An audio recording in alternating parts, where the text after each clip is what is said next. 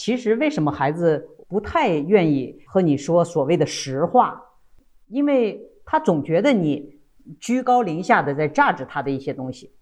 而且你是拿着自己的标尺来榨着他，而且在父母的统计数据里面，从来都没有统计孩子哪些是你做的特别好的，所以他听到的你全是批评。这个问题我以前就有，我就像妹的妈妈一样，我情不自禁。他走了以后呢，我没有办法，鞭长莫及，我够不着了，反而他最后。成长的，或者他自己发展的，超出我的想象。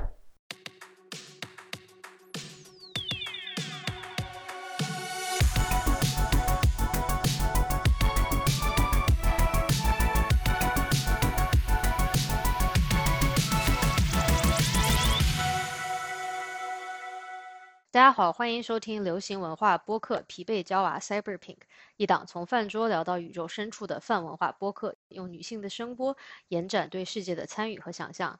我是一方，今天和我在一起的还有花酱。然后这一期节目，我们今天要聊的就是皮克斯新出品的《青春变形记》，是华裔导演石之宇 （Domi She） 执导的动画电影。这个女导演她祖籍在四川绵阳。然后在四川的红熊猫也是他的灵感来源之一。之前风靡全球而且非常催泪的《包宝宝》的短片就是出自这位导演之手。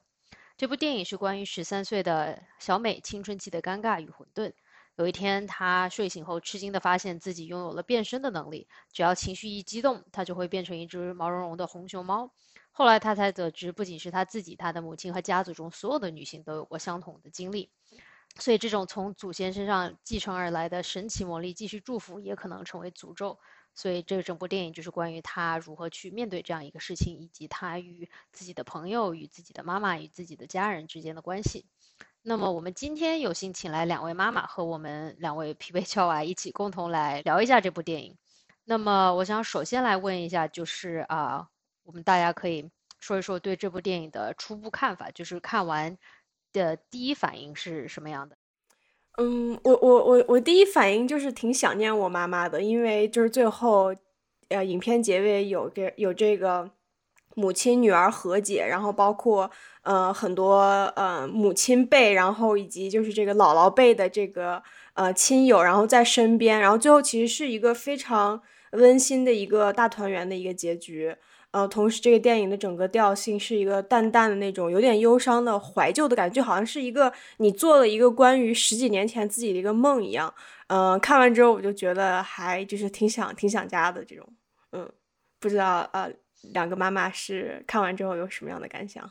我看了两遍这个，然后第一遍看的时候呢，就越来越越看越觉得这个导演绝对是潜伏在我生活周围多年。嗯，和我女儿。成长那个细节有惊人的相似，里面，比如说尾随，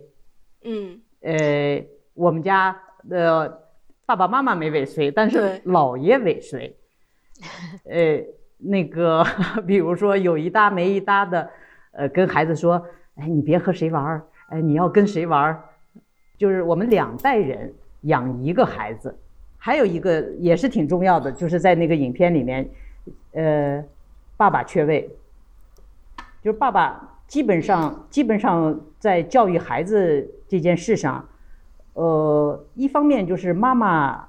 不给爸爸机会，还有另一方面呢，爸爸就借口说：“你看我工作很忙，我没有时间，我没有和孩子有时间上的呃交集。”这就是这个跟我们家一模一样。嗯，对，是我记得看影片的时候还挺啊，就是明显的这个爸爸基本上是哦出来做个饭。然后呢，出来有一个地方，好像是他想说话，然后这个妈妈就直接说：“嗯，好，不用了，不用了，谢谢。”就是，就是轮不到你说话，绝对轮不到他说话。对，就是在很多家庭里面，感觉爸爸不要做一些破坏性的事儿，就已经大家就应该知足。我总觉得，就是男性角色在很多家庭剧中是这样一个一个一个一个角色，就是你不出来捣乱就是好的了。然后像比方说这个这部家庭剧中《青春变形记》这。这这部家庭剧中，然后父亲他是一个做饭的一个沉默的一个缺位的一个，就是哪怕是情感上缺位的一个父亲。然后这个被看成是很多感觉是家庭剧中的一个一个很模板化的这么一个呃一个一个象征。我记得那个他妈妈他妈妈发作的时候，就最后快完的时候，他妈妈终于忍不住、抑制不住发作，变成特大熊猫那次的时候呢，那个呃姥姥叫爸爸赶快画圈儿，然后当时我觉得。我因为你们这个年龄可能还不懂，但我我当时看了以后，我的感觉我说，哎，首先呢，这更年期比青春期可怕，因为这更年期的这个大熊猫太大了。第二个呢，更年期的大熊猫呢，还真的要你的另一半能把你圈住，因为另一半呢可以，对，我想可能是因为荷尔蒙的原因，或者是长期，我想这个姥姥就是让爸爸画圈，他知道姥姥这个。格尔玛这个更大的熊猫其实对这个女儿是没有用的，但是他的配偶是有用的，所以我我我不知道有没有什么有意义的提醒，但是我当时看到这点，我心里是动了一下，嗯，就是更年期呢也是有解药的，是他的配偶，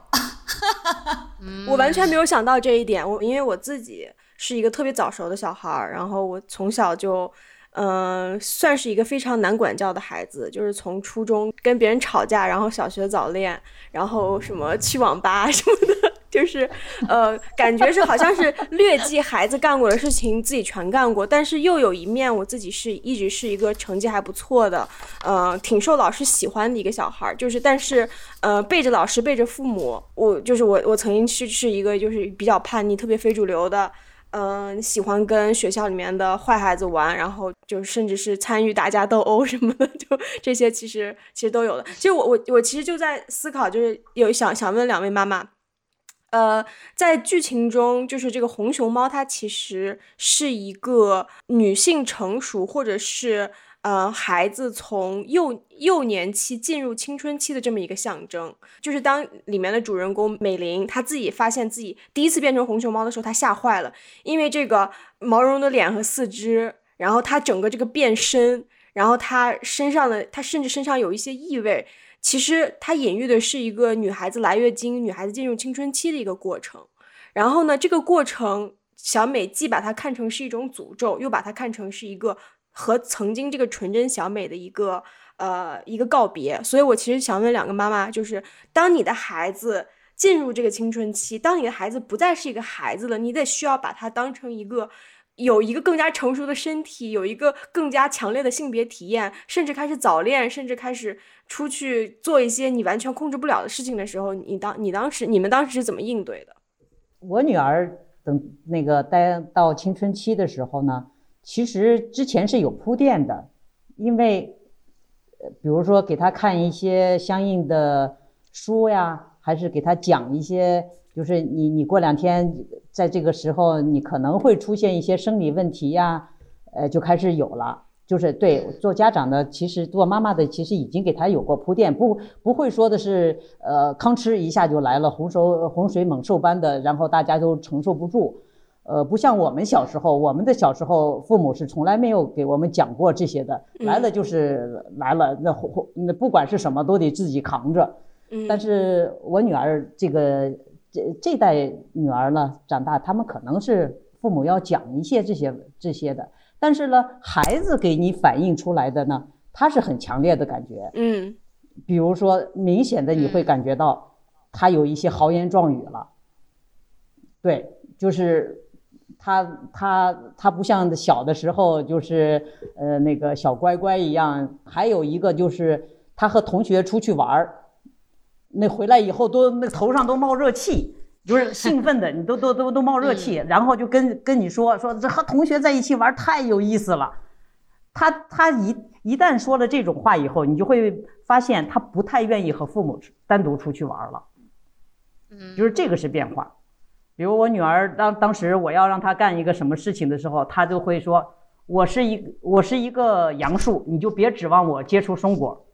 嗯，还有一个就在这个时候，她愿意做一个酷小孩儿，总干一些那个剑走偏锋的事儿。比如说我现在的那个小侄子就有这个问题，他十岁，他现在每天呃那个要干的事情是什么呢？就是用两个指头叭一下把那个一个扑克牌弹得很高。他他们班有一个同学弹得很高，他觉得这个这个太酷了，所以全班同学主要的工作下了课都在那个地方弹扑克牌。你说他这个是什么表现？他就觉得这个很酷。他明明知道他的成绩好，他行为规范，会得到老师或者家长的奖励，甚至是额外的奖励。但是他们只要抽出一点小空，他就会去谈这个这个，他觉得这个很酷。呃，我觉得这个家长和那个老师的认同和奖励，在青春期的孩子面前，不如同辈这个 peer evaluation 这个这个最重要。有的时候甚至，比如想想我们那个时候，好像活着根本就，我记得我，因为我是上大学比较早，十六岁上大学。我上大学以后，基本上就不给家里写信了，就是只只有需要那张汇款单。那当时我就是觉得我已经不需要，真是就是那时候我所有的认同都是在周围，你的 surrounding，你的真的是我的同辈的人看中我，那就是我的价值所在。爸爸妈妈那个时候确实是当做一个 step stone，真的是这样，我是自己觉得挺羞愧的。但是后来因为想我儿子。去上大学不怎么理我了，以后我我就一回忆到我上大学那情景，我就非常理解，因为那个时候我每个月就是判了一次汇款单，然后剩下你说写信呢，是汇报性的啊，嗯嗯，家里要求写，所以后来我就是对我儿子不怎么理我，我这点我非常释释然，因为自己自己确实经过那个阶段，那个时候的呃来自呃权威机构的认同已经呃什么也不是了，嗯。所以这个是这个，我觉得他要求同辈认同这个这个感觉，其实就是一种独立的表现，因为因为来自权威和上级，就是原来呃爸爸妈妈或者是老师这种机构，是因为你没有长大。一旦你觉得你自己有价值观以后，那我就要你有，我就要改变一下我认同的规范，我的 dimension 变了。嗯，无论是从我自己还是我自己，因为儿子嘛，我确实了解他的生理什么的，我我没有太关心，我本来也不是一个特别。特别特别特别专心的妈妈，但是，呃，整整个来说，从我自己呃青春期到长大，还有孩子呢，我没有你那么明显。我觉得这可能是跟我们两个做妈妈的那个，呃，就是我们两个自己的看法有关。比如说，有的妈妈特别细心，她特别关注孩子的时候，她会发现很明显的，对吧？因为她的计算的尺度比较小。呃，我我没有发现这个，我觉得是一个渐变过程。或者是养儿子和养女儿的区别，我觉得母女之间的关系会和肯定不一样，母子之间的关系很不一样。比方说，呃，我妈妈她就会非常非常，她可能她最大的遗憾就是她没有再生一个女儿，但是她从来没有跟我讲过说，哦，我好好想养一个儿子，好想给你要要一个弟弟。她从小到大，她跟我讲的都是，哎，我要是。再有一个像你一样的女儿就好了，我这样我左边可以跨一个，右边可以跨一个。然后我妈一直是这样给我讲的。对，所以就是看到呃这个《Turning Red》这部电影中的这种很细腻或者说呃很特殊的母女关系，然后也是让我觉得特别感同身受的。在这个故事中，它的内核或者说它一个完全单一的矛盾就是，呃，他的家人。母亲和家人对这个美玲的灌输是：你身体中这个红色的红熊猫是一个猛兽，是不好的，你需要把它封印起来，它是有破坏性的，它能够吞噬这个乖巧可爱的美玲。呃，美玲，你变成熊猫之后，你就不是你了。但是，呃，美玲她自己在变身的过程当中，她发现我变身后的美玲仍然是一个，甚至是更加接受同辈喜爱的这么一个一个形象。呃，这是。这是一个，我觉我觉得这个红熊猫是它的一个自我意识的一个外显，就是这个这个红熊猫代表的可能是对这个呃偶像团体的狂热，可能代表的是对自己就是这性启蒙之后，嗯，他自己一个没有办法控制自己的一个表现，然后也有可能是呃他。也有可能是，就是他外显出来，就像大家宣告说，之前那个看起来有点呆、有点傻，每天在打扫宗祠，然后成绩单都拿一百的那个小女孩，不单单就是我不仅仅是这么一个小女孩，我还是这么这么一个很酷的、很可爱的、毛茸茸的，全校人都喜欢的这么一个红熊猫，就是。就是我觉得这这两点是一个让我自己有点感同身受的一个呃一个一个一个场景或者是一个体验，因为我觉得我从小也也是这样子的，就是我自己可能是一个呃在老师把、家长看来是一个比较就聪明的呃口齿伶俐的、很会写作文的、语文成绩特别好的、英语也说的特别好的一个小女孩，但是同时我也是一个呃叛逆的，然后。偷偷会偷偷去网吧，然后会花特别多钱去装扮自己 QQ 空间，然后会和会有很多小混混一起玩的这么一个女孩子，就是我觉得就是这两种分裂，嗯，我最后在成长的过程中是的确把它整合起来，但是我觉得在当时我青春期的那个时候，感觉是是是是是很难，就是把这两面同时给我父母看，然后然后让他们去告诉他们说这这这都是我。接着花匠说的，其实很多时候是你自己也没有搞清楚，对吧？就是哎，我可以这样子，我也可以这样子。然后我当时是因为高中的时候去了呃住校，所以呢。高中就哇，就一下子觉得说这个世界变得特别大，然后呢，就是以前初中就是有贼心没贼胆不敢做的事情，然后高中就全部说，哎，好好好，就是现在住校了，可以那个什么一周回家一次，就是可以去探索新世界了。然后，但是我想补充的一点就是，我觉得至少从我的成长经历来讲，我觉得，并且是看我看这个电影感同身受最大的一部分，就是其实妹她的妈妈对她的这种非常。严格的管教，我很好奇，是不是可能有一部分是希望他妈妈不想看到自己的女儿走自己走过的路，就是觉得说，哎，我知道这条路是怎么样的，我曾经经历过怎么怎么样怎么样的事情，然后呢，是出于一种过于严格的保护，就是他的出发点是一种希望去保护自己的女儿不去遭受，啊各种各样的一些事情，然后，但是其实表现出来的确实又是这种过于。严厉的管教导致妹觉得说，哦，我的妈妈永远都不会认可我，我做什么她都觉得说不太对。因为我知道，就是啊，因为我妈妈一直是这样。比如说，就是我是后来长大了，意识到和解了，然后意识到他其实出发点都是好的。但我就记得当时小的时候就会觉得说，我怎么就是做什么都不对，对吧？比如说我出门换个衣服，然后呢，他什么话也不说，然后我们准备出门了，然后就变成说，哎，怎么穿成这个样子？然后我就觉得说那。你就是你现在说说这个有什么用？我们都准备出门了，对吧？但是与此同时又会觉得说，心里自信、内心还是会有一点有点委屈，就觉得说，就是怎么连穿个衣服都没有办法得到父母的认同，这种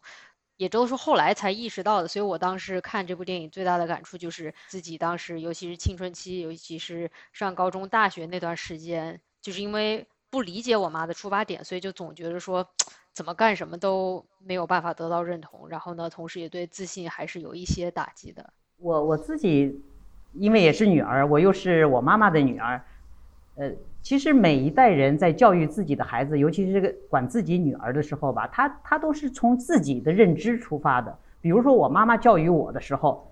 在我在我听到我妈妈给我的人生格言里，最多的一句话就是。嗯，祸从口出，嗯，病从口入，因为他生活在那个比较严苛的那个年代，他就特别害怕这个事儿。他又生下我这个特别爱说话的女儿，所以他我我只要一出门，他就把这个人生格言给我讲一遍。我呢也是这样，因为我们这代人呢赶上赶上了那个改革开放的这个时候，我们开始开始自己努力往上攀升，在这个过程中就特别像妹的妈妈一样，我害怕这个孩子出溜下去。因为我自己是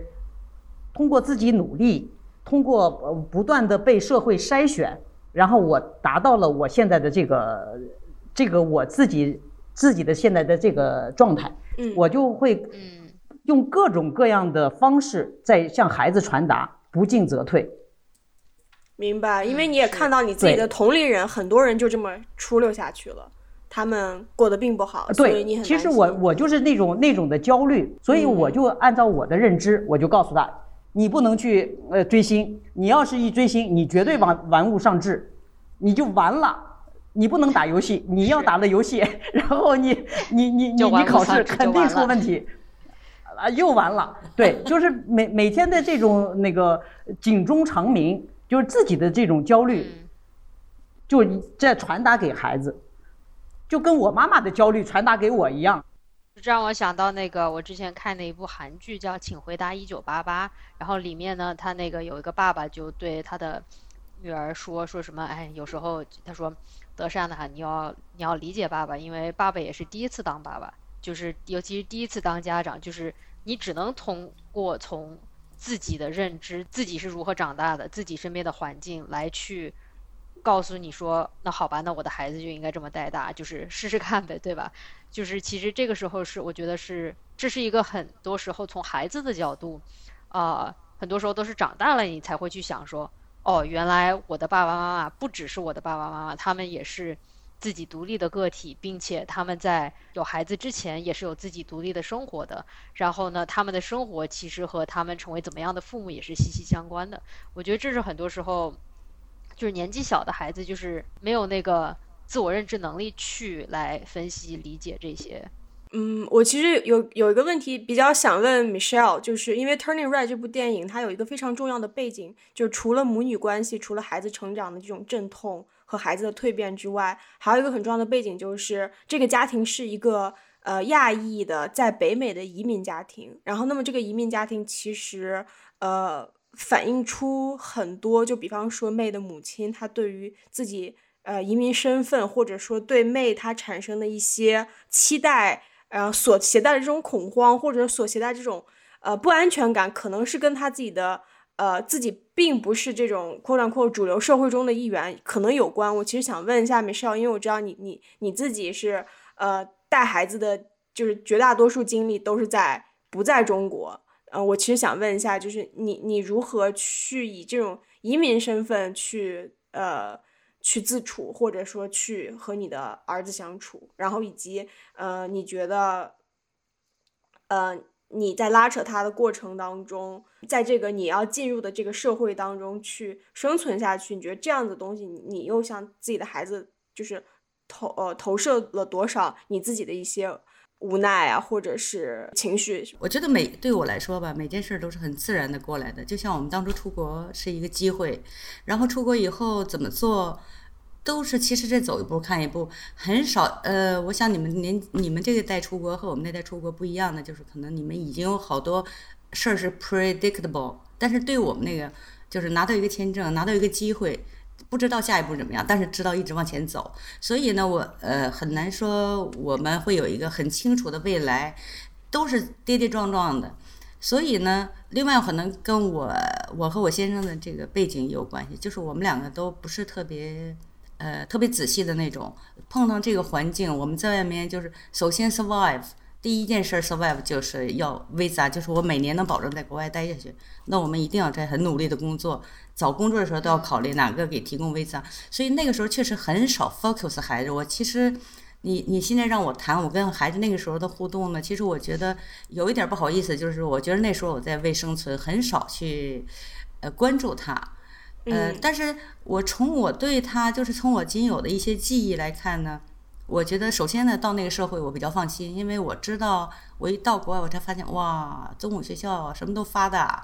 连午饭都不要带的，都要都发牛奶发什么的。这个因为我们那个年代出国是很少见的这个东西的。然后呢，孩子呢，那个我记得家长那个老外那个老师呢，特别的。因为孩子第一天上学，他是会特别的 pay attention，然后特地要跟我说清楚，今天他怎么怎么样，今天他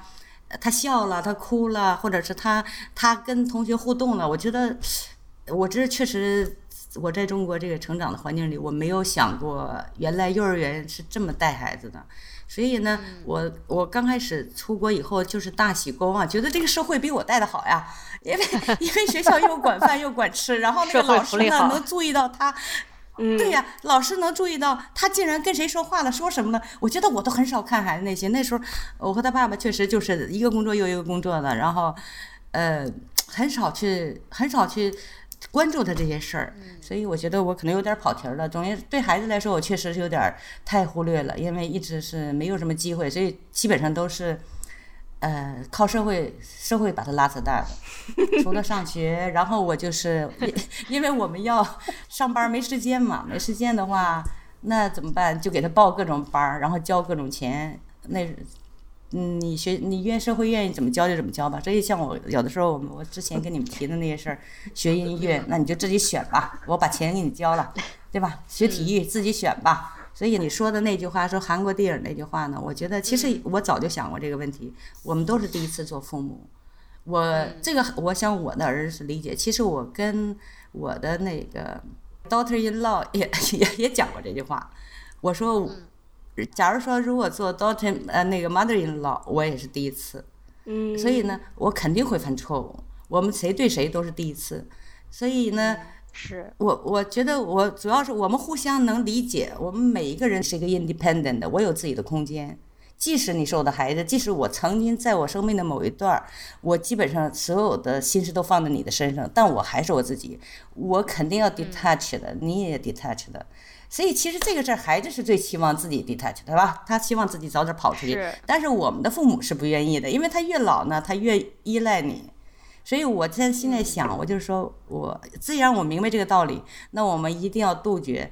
不要。过多的就是，哎呀，孩子，你是我的，我曾经养你十八年，不拉不拉拉，这个话我听上辈说过了，嗯，我不想跟他说这样的话。但是我想，只要每个人互相互相尊重对方的空间，承认他有他自己独立的价值，我觉得很多事儿就好办。对对，我觉得别把自己的期望带入到你让他孩子作为你自己期望的延伸，这个不公平。另外，我我插一句啊，就是说你对你自己未来做期望的时候，你说哎，如何不双标？如何在我保持独立的时候，我怎么样好好养孩子？其实我觉得这个事儿不矛盾，因为我自己本身呢，生孩子比较年轻，就是呃结了婚，二十五岁就生孩子了，那就这么。如果假如说我要是当时很有智慧的话，我会说啊，我不要，我 ambitious，我要干嘛干嘛干嘛。其实我也是不想要的。我觉得哎，这么早就有孩子，是不是显得好像你工作上没有什么本事一样？然后怀孕了也是，回到婆家，那婆婆就说，婆婆说，我婆婆还可以，婆婆她是比较呃，我想她是很懂的这个。我公公很直率的说：“啊，有孩子怎么能不要呢？这多好呀！”然后我婆婆说：“嗯，我帮你看看看看这个，不要不要的话会怎么样啊？”然后过两天就跟我打听说：“我听医生说了，医生说呀，反正你要是生的话，你早晚要生，那你你痛一次不如不如就把它生了，总比这个痛了去做人流核算嘛，对吧？”当时我就有点小心眼，嗯，觉得我和婆婆讲的很有道理，所以这孩子就很。是，但是现在我回头想想，我非常感激我婆婆。就是说我婆婆用她的中年的智慧呢，第一也没跟我没跟我没跟我强闹，对吧？我觉得我们那时候可能还有逆反心理，而且我们那时候说句实话，我根本就不懂有孩子和没有孩子是什么。就是那个时候把有孩子看得很可怕。其实自己万一这个生命进入到生进入到你生活当中了，也没什么，就稀里糊涂就带大了。而且呢，回头现在想一想。好像说句不太有出息的话，这孩子好像是我很大的一个成果。就是 回想我这一生做了什么呢？我做过这个，做过那个，但是这孩子是一个最大的 fruit，所以不会后悔的。我觉得，我觉得不要把生孩子看得很可怕，看到一旦有孩子，我自己的人就什么都变了，我就完了，我就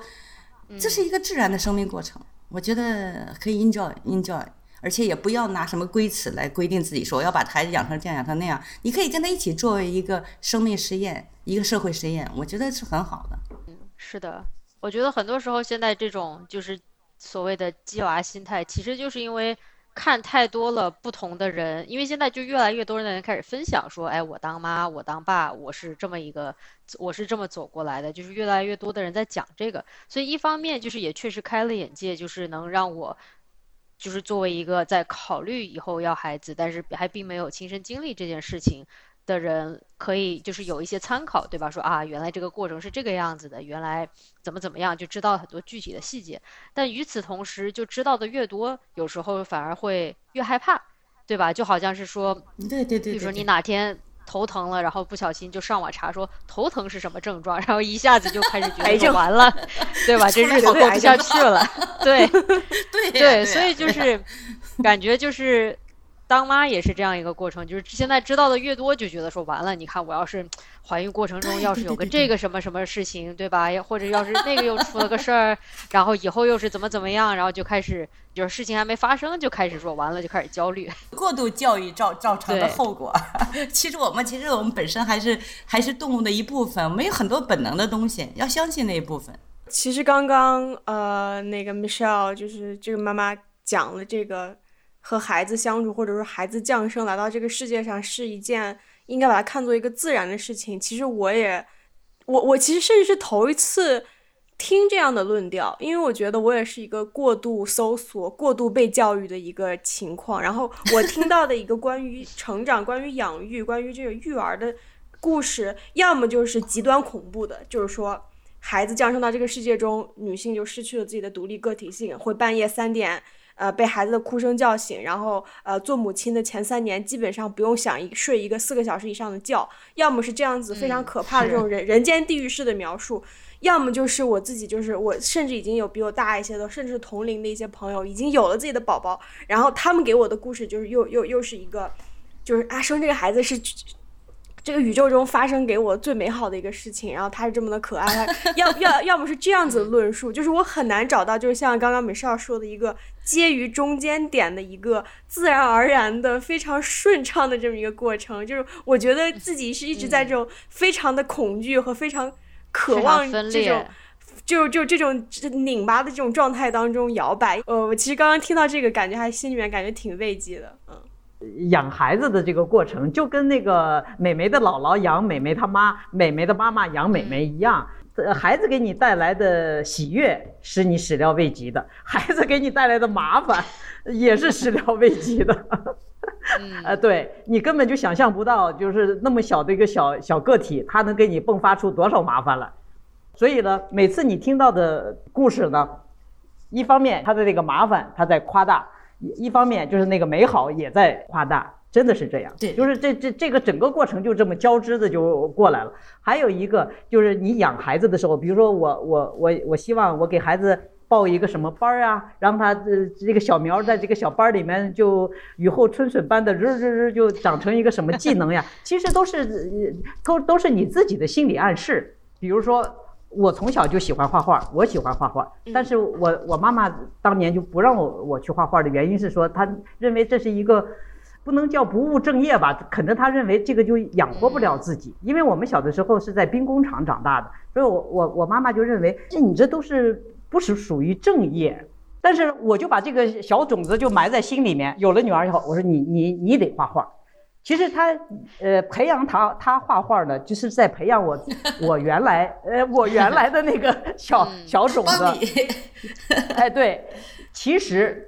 他可能就根本不愿意画。你这是满足自己。等到有一天你想明白了，你在满足自己的这个过程中，你高兴就行。他爱学成啥学成啥。嗯你高兴了就行，你也别逼他。就像呃我女儿的爸爸说的一样，他都画了十几年了，怎么从来都不像我？我说他就画不像你，就没没法像。只要他画了就成。对，想明白了，哎，对他画了就成。他在这个过程中，他在这个过程中，他也不觉得是个压力，他就是觉得哎，画画也是一种呃另外的一种思想表达就可以了。等到你把这个想通了。孩子也也在这个过程，不就花了你两个钱吗？我去玩去，我去学去了。然后你你呢？你还挺高兴。哎，你看我小时候就没学，然后我的孩子 是呃呃去学了，大家都很高兴。至于画成什么样，或者是怎么样，都没所谓。嗯，其实这个吧，也也也贯穿到现在。比如说他现在他成年人了，他已经，呃，他现在已经工作了，已经结婚了。然后他就跟我说：“你应该去健身。”我是一个特别不爱运动的人，但是呢，他说你要去健身，我当时我就跟那个呃我先生说，我说我一定要去健身，为什么呢？就是说我小时候逼着他干了很多，我说 这件事对你好，你一定要去做的事儿。他现在说这件事儿健身这件事儿对你好，那么我也要去做，我咬牙也要去做下来。我要告诉他，只要是这件事儿。的确对我好，我就做了。对，就尽管我刚开始健身的时候，每天去之前先默默流泪十分钟，你知道吧？特别难，你知道？呃，对。就像他小时候学画画之前也默默默流泪十分钟。没错，没错。他一学画画就削铅笔，你知道吧？默默削铅笔 二十分钟。对，一样。对，我觉得这个有一个特别的好处，对我和我女儿特别的好处就是什么呢？就是说，呃，我当时是因为我是妈妈，我是强权，压制他，你要干什么？因为我我站的比你高，我可以看到可未可预见的未来，你你可能会这样，或者是可能会那样，我强行帮你选了一些项目。现在呢，我们两个站的一样高了。甚至他都比我高了，因为他的他受的教育和他呃那个和他的见识肯定要比我高了。他会说，我站的现在的看到的，你可预见的你的未来，你一定要身体健康，怎么样怎么样怎么样？健身是一个非常好的途径。那么我为什么不采纳呢？这个就是我觉得爸爸妈妈必须和孩子一起成长，一定要认识到孩子总有一天要站得比你高。我觉得这个感触我也特别有。我觉得可能是在我上大学的，可能大二还是大三的某一天，然后我暑假回国的时候，呃，跟我爸爸讨论一个问题。他他一开始我上初中上高中的时候和我爸讨论某个社会议题什么的，我们会非常平等交流，就是他把我看成一个小大人，但是在那一天，我突然意识到他不再是故意的把我看成一个小大人了，而是他真的意识到了我跟他站的位置已经是一样了，然后直到我慢慢慢慢慢慢认知已经开始超出他，然后他开始嗯，在我说话的时候，他默默的点头，然后他不再他不再插话，就是我爸他。他那个时候，他认为说自己已经可能需要往后退了，然后女儿已经不再需要从我身上汲取任何呃知识或者是呃经验。对经验了。对我其实，在想就是就是呃，米少，你是从什么时候开始意识到孩子已经开始超出你的想象，或者是他已经比你更有智慧了？还是稀里糊涂的，没有，没有，没有标准。而且，我我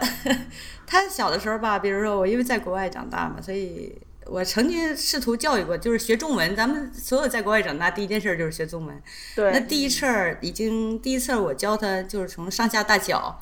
这几个字儿就已经学了学了好多遍了。然后等他姥姥奶奶。到国外都是从第一册学起，他第一册我估计已经学了十来遍了，就是学不过去，所以呢，我就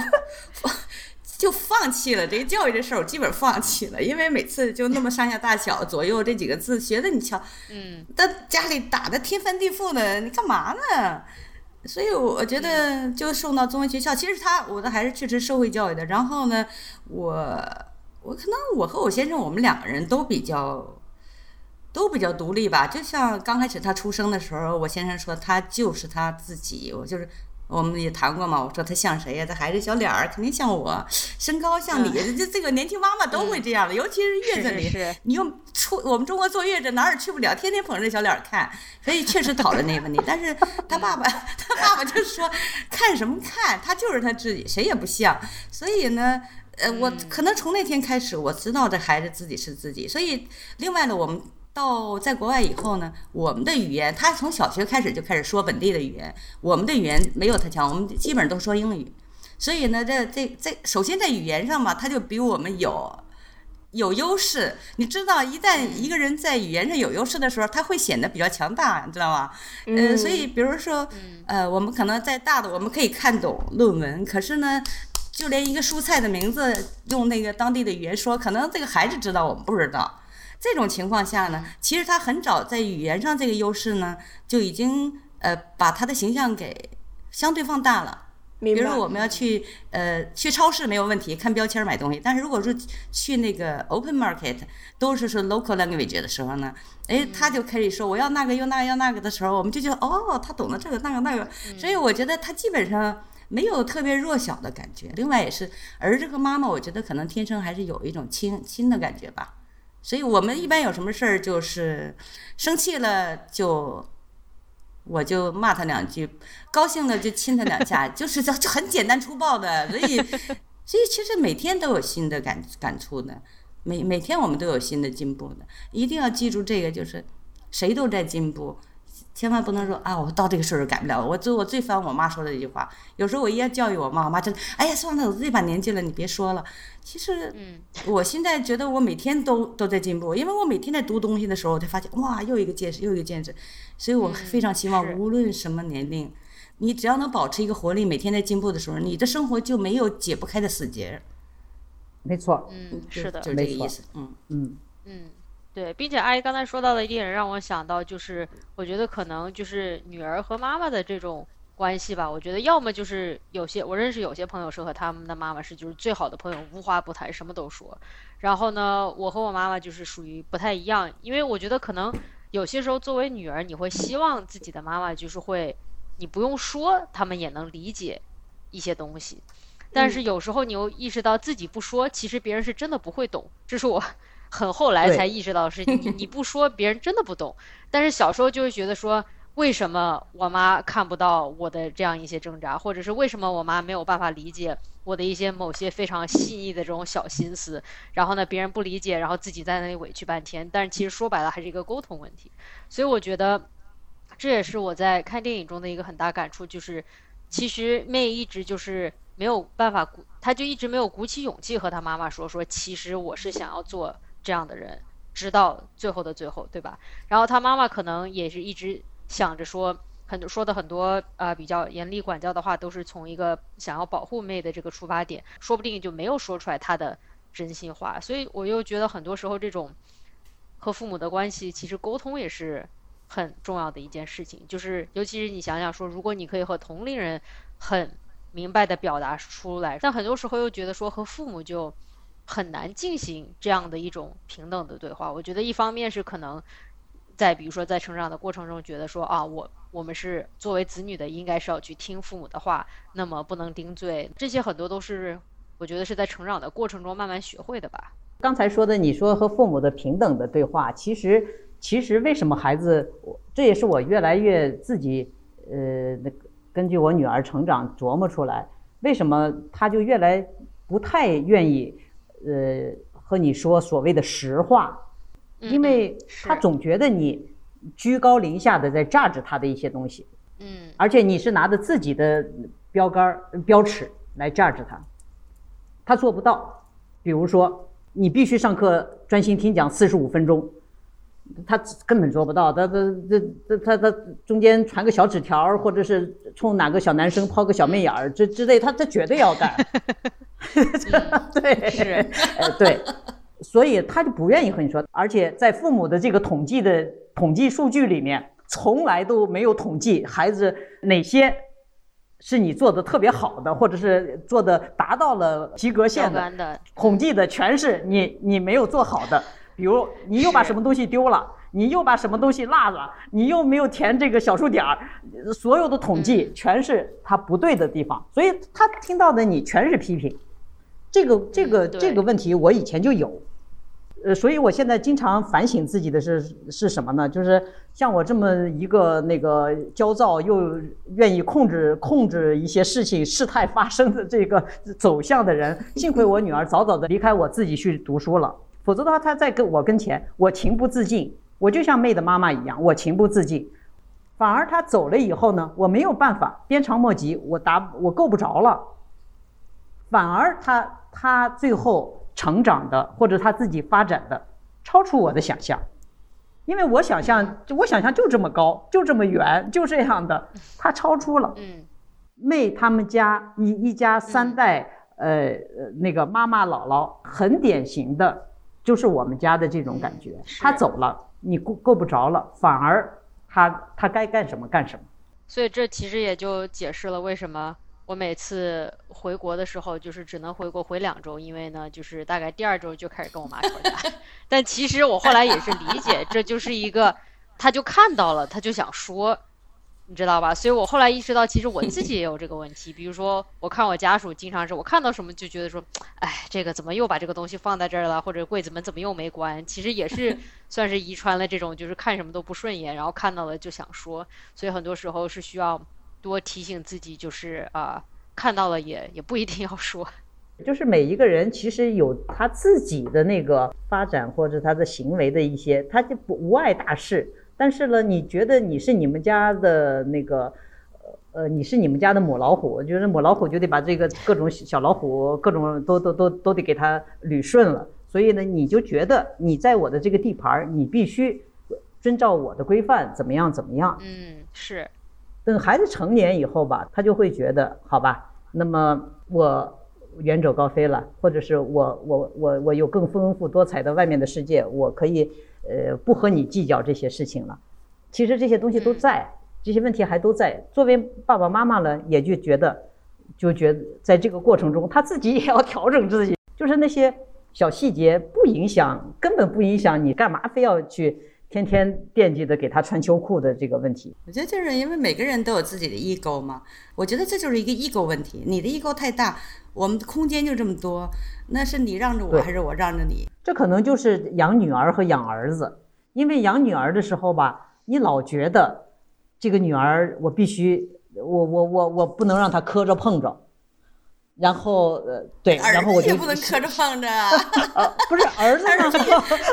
儿子呢？就是社会对儿啊。对对对对，但是呢，社会对儿子呢，就是说我呃千锤百炼以后，你就成为一个那个钢铁侠了。对，啥凭啥要锤炼我们呢？我们也是肉长的呀。我我其实这个一定要跟那个女儿的妈说一下啊，因为有时候我看你们动不动，尤其中国的女孩动不动说，哎呀，男男的应该这样，应该那样的时候，我心里就想，哎，我这儿子也是我捧大的呀，当初那小肉肉多招人喜欢啊。你的有小心脏，我们也有小心脏呀。这个这个不能不能无限的欺负我们男孩的那个，男孩也是人来着。没错。没错，没错，没错。其实我觉得这跟家庭关系也有关系。如可能就是因为我生的是男孩，我才有这个同理心。假如我要生女儿，可能我也是一味的去要，一味的像或者像我丈夫，或者，但是我看着这个小东西，就是可能他是未来是谁的丈夫，长成一个男子汉，在他的呃，在他的女朋友，在他的妻子面前是那么高大形象的时候，我知道他从原来是多么 vulnerable 啊，我知道他是怎么长起来的呀，对吧？就是因为这个，我才知道，其实美国人都是这么长起来的。你不能把要求他 perfect 的，你要求不，我是看着他有各种缺陷，对吧？嗯，长大的，是是是，对。所以，所以这个这个这样的话呢，因为养了这个孩子以后，其实我对我的先生，我觉得我也会，我也宽容很多，真的是这样。你别说，因为我少女的时候，我长大的时候，我少女的时候，我也是一味就撒娇啊，你应该这样，你应该那样，你怎么买不着火车票啊？你怎么怎么着？但是我有了儿以后，真的是那样，以以前我就买个卧铺票可费事儿了，没买着我就为这点事儿都会吵架的。但是有了孩子以后，我发现，哎呦，这个未来是别人的丈夫，他可以这么怪他的时候，他不知道我，他也是我捧大的。嗯，真的是这样，男孩也是人，他的他有他自己 vulnerable，有肯每个人都有弱点。都需要温暖，这个就是说，呃，这个男孩女孩的这个养法，其实其实我女儿一直跟我说，就是说，你你不要觉得，就是哎，我是个女孩，然后我就比如我我我我爸爸是学数学的，那么你会认为你学数学是不是你跟女孩学什么数学？呃之类的话，你不要说，这跟男孩女孩没有什么关系。其实我觉得我从小到大，我爸我妈对于我这个性别意识的处理，他们是非常小心的。就比方说，我明显能感觉到他们会刻意的，就是在我爷爷奶奶对于这种小女孩应该做什么，女孩应该去过年。去洗碗，帮帮帮奶奶、帮妈妈、帮姑姑们收拾厨房这件事情，我爸我妈对我特别有保护欲。我爸我妈说不去，丫丫不去，你坐坐坐沙发上。就是我们我们我们就是过年的时候，我我我们我们就是要呃跟家人互动，然后一起去看春晚，然后不要女孩子就是不要自己就走进厨房。就是我觉得我妈对于我这个事情就特别有保护欲，她就像一个一只老鹰一样，就就就在我旁边，然后不让我去踏入一个我奶奶认为的女孩应该做什么什么事情的这么一个呃模板当中。对我妈当时对我去就是啊，我家属他们家见他爸妈的时候，我妈对我的叮嘱就是说，你可以勤快，但是不能太勤快，因为你又不是去人家家给人家收拾、给人家洗碗做饭的，所以就是适当勤快。表现一种诚意就可以了，对，表现诚意就可以了。养了孩子以后才知道，这个这个每个孩子每个孩子都给你带来一些什么，没法想象。呃，像米歇说的一样，他到底像谁？他真的就是像他自己。而且，呃，你只能说的是，在在我们的这个这个家庭的这个环境下，或者是我们父母。呃，以身作则的这个情况下，他大的趋势是什么样子的？但是他绝对是独立于爹和妈，带着我们的气息，但是绝对不一样。嗯，对呀，生命没有变异的话，这生命就没有意义了。变异，是的，他自己有一个自己的蓝图，然后他会顺着这个蓝图长成一个，嗯，你可能之前没有预料到的一个一个一个完整的一个人的样子。绝对预料不到，跟那个那个电影里面一样。妹的妈妈怎么知道她的女儿会去喜欢那样的就是小虎小虎队吗？那是就是演唱四人组 吗？F 四吗？当代的小虎对，队，就类似于这样的。对，他他他是不他是不会他是不不会这样的，他想象不到。嗯，那我们今天其实聊了挺多的。那我其实最后想要问一个问题，啊，就是想问两位妈妈。大家都有一个孩子，那么对于以后自己的孩子生了小孩，未来的话，那这个身份的转变，你们有什么看法吗？或者是说打算再一次面对小宝宝，但是身份有了一些变化？我其实编了各种脑子里、脑海里面编了各种小剧本，就是万一我是呃我我现在也是老老可以就是可以升任为姥姥级别的人嘛，因为我的孩子是我妈妈看大的。嗯。嗯，我的感觉就是，我我要成为姥姥的时候，第一件事儿，我不是第一责任人，人家的爸爸妈妈是，我就是搭把手，所有的那个他的爸爸妈妈重大决定。下下的指令，如果我能我能帮人家操作或者执行，那么我就执行；如果我做不到，那么我就告诉他们我做不到。肯定有冲突嘛？万一比如说的是他们非要说冲东，我觉得冲西还是比较合理的。那么既然人家的孩子，人家觉得要呃向东走，那么我就在这个方面我可以你们冲东好了。但是呢，像我父母那一代了，他们就会参与高度参与这个孩子该怎么成长。比如说，我女儿小的时候，我发现一个问题，就是我女儿犯了一个错误的时候，等我下班回了家以后，她已经挨了姥姥的训，也挨了姥爷的训，然后她我回来以后，再我再训一遍，她爸爸回来再训一遍，这个孩子得多倒霉，一个错误得挨四个训，嗯，啊，太惨了，是，对，所以呢，我就意识到，我就是搭把手，人家孩子前进的方向。人家的父母来引领，我觉得我爸我妈就意识到这点事儿。我觉得我，我觉得我爸我妈就是是一个呃非常有意的去不让我爷爷奶奶姥姥姥爷过度参与我成长的这么一个有意识的一个引导，就是他们从小就会做一道屏障去保护我，因为他们明白我姥姥姥爷爷爷奶奶他们的当时的历史局限性和他们自身认知的一些局限性。呃，但是因为我也从小是算是有点被自己的姥姥姥爷那一辈看大的，因为爸妈都特别忙，但是他们会在其中做一个非常坚实的一个屏障。比方说有什么事情爷爷奶奶不认可，我知道我心里面是特别有底的，我有安全感，因为我觉得我爸我妈肯定会站在我这一边。对，那笑，你准备怎么当奶奶？我先先先评论一下，我觉得你侃侃而谈的时候，我就觉得你放不开将来。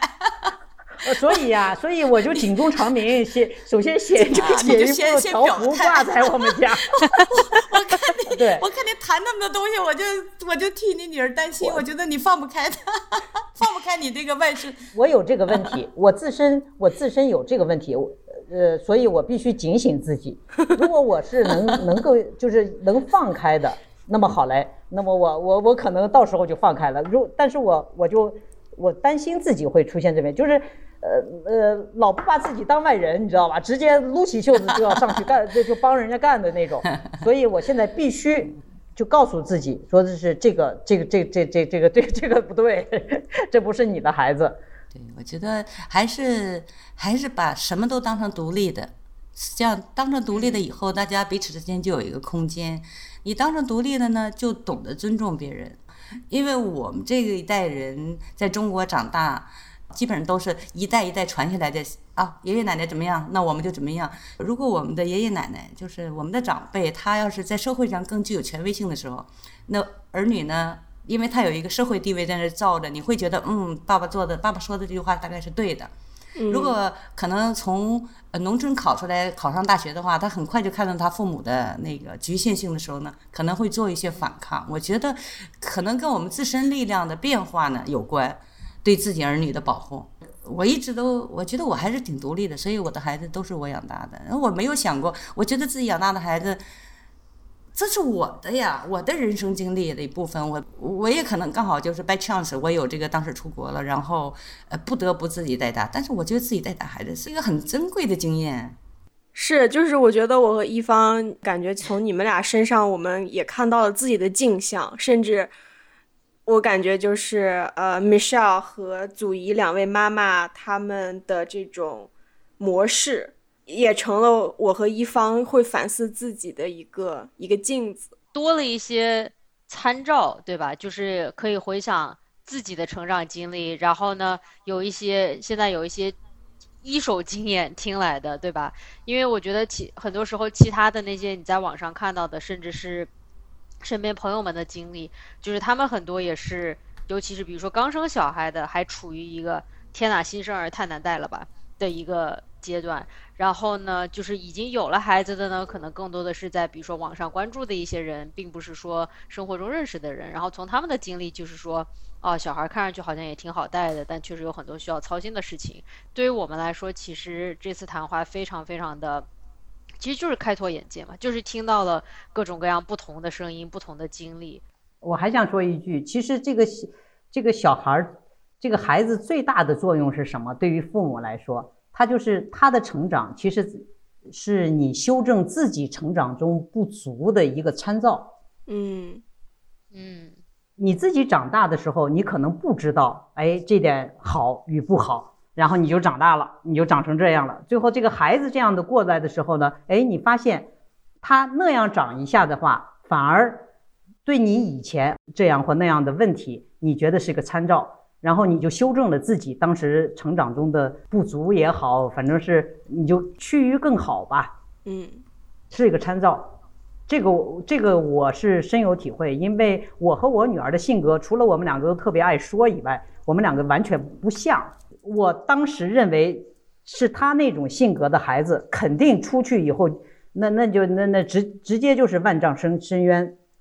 但是人家没有万丈深渊，是或者是人家从万丈深渊里面爬起来了，茁壮成长了。其实，在这个过程中呢，我也调整了自己，我就觉得，我以前是不是？太拘谨了，或者是我以前是怎么样怎么样？这个过程我其实挺感谢他的。对我突然想到，我妈和祖姨阿姨，你你的感受一样，就是我妈她觉得我在我一个人在国外是饭都吃不上的那种，我会把自己饿死，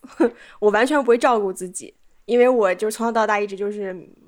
有点迷迷迷瞪瞪，然后脑子里面天马行空的一个小孩儿，我妈特别特别担心。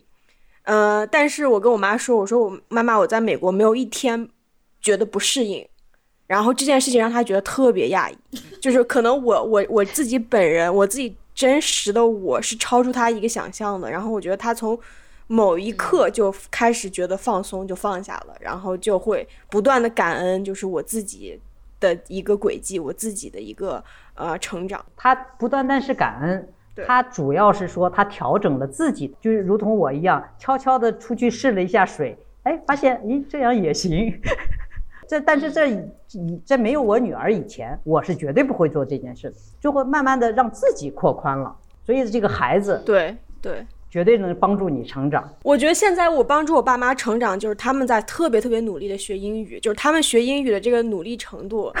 让我觉得不可思议，因为我我我我可能对我爸妈也有一种就像是你们看着自己的孩子一样，有一种比较狭隘的想象或者是认知。然后现在我觉得不行，那个也不行。对，现在我爸我妈他们的成长让我也觉得我自己对他们的想象过于狭隘了。我妈说我要开始学钢琴，我说哇，好学，就是这种感觉，厉害，好，可以 支持，是。对，包括就是我当时我毕业的时候，我爸妈来找我玩儿，但我当时在实习，所以没有办法陪他们玩儿。所以呢，他们就说：“好的，我们来看你毕业，然后我们自己出去租了个车去玩儿。”然后我当时还特别担心，我说：“哎，需不需要帮你们就是打电话租车呀，或者怎么怎么样？”自己搞定说：“哦，不用，没事儿。”然后呢，他们就是自己出去开车自驾游玩了个七天。其实就是说你担心的。都是他的历史数据里面没有过的那些数据，你你觉得他在重复在这个时候，他肯定出事儿。其实他的那些经验或者是他的能力，完全可以 cover 这个。他出去，呃，就是那个对浪迹天涯，就闯江湖，都都都能行。其实孩子也一样，没错没错。尤其是现在我们在国外这么多年，然后爸妈来我们这边的时候，我们反而成了。一个父母的一个角色，就是角色置换了，然后置换之后，就是像就像刚刚我们说的，我和一方其实是在看自己的父母成长。是的，其实都是在不断成长、交替成长、互相学习、不断共同进步的一个过程。对，嗯，没错，这个不断进步就是大家大家都能往前走，这时候那个孩子不会觉得是在拽着你。就像那个前两天公司里面，我们公司里面就是讨论问题，大家。就是说，你千万不要觉得曾经你是这个家的火车头，然后你就一直当火车头。对，你当火车头，你你你太费劲了，你得把所有的人都当成动车车厢，大家哐哧哐哧哐哧都往前走。对，拽他们。但是如何能哐哧哐哧往前走呢？那那就得就每个人都带一个小小动力。父母也是这样。我和米歇尔现在面临的问题就是，我们的父母需要我们拽着。所以我们有时候呢就会觉得有压力，这没有办法自然规律。但是我们这一代父母呢，不进则退嘛，这就是老是在这种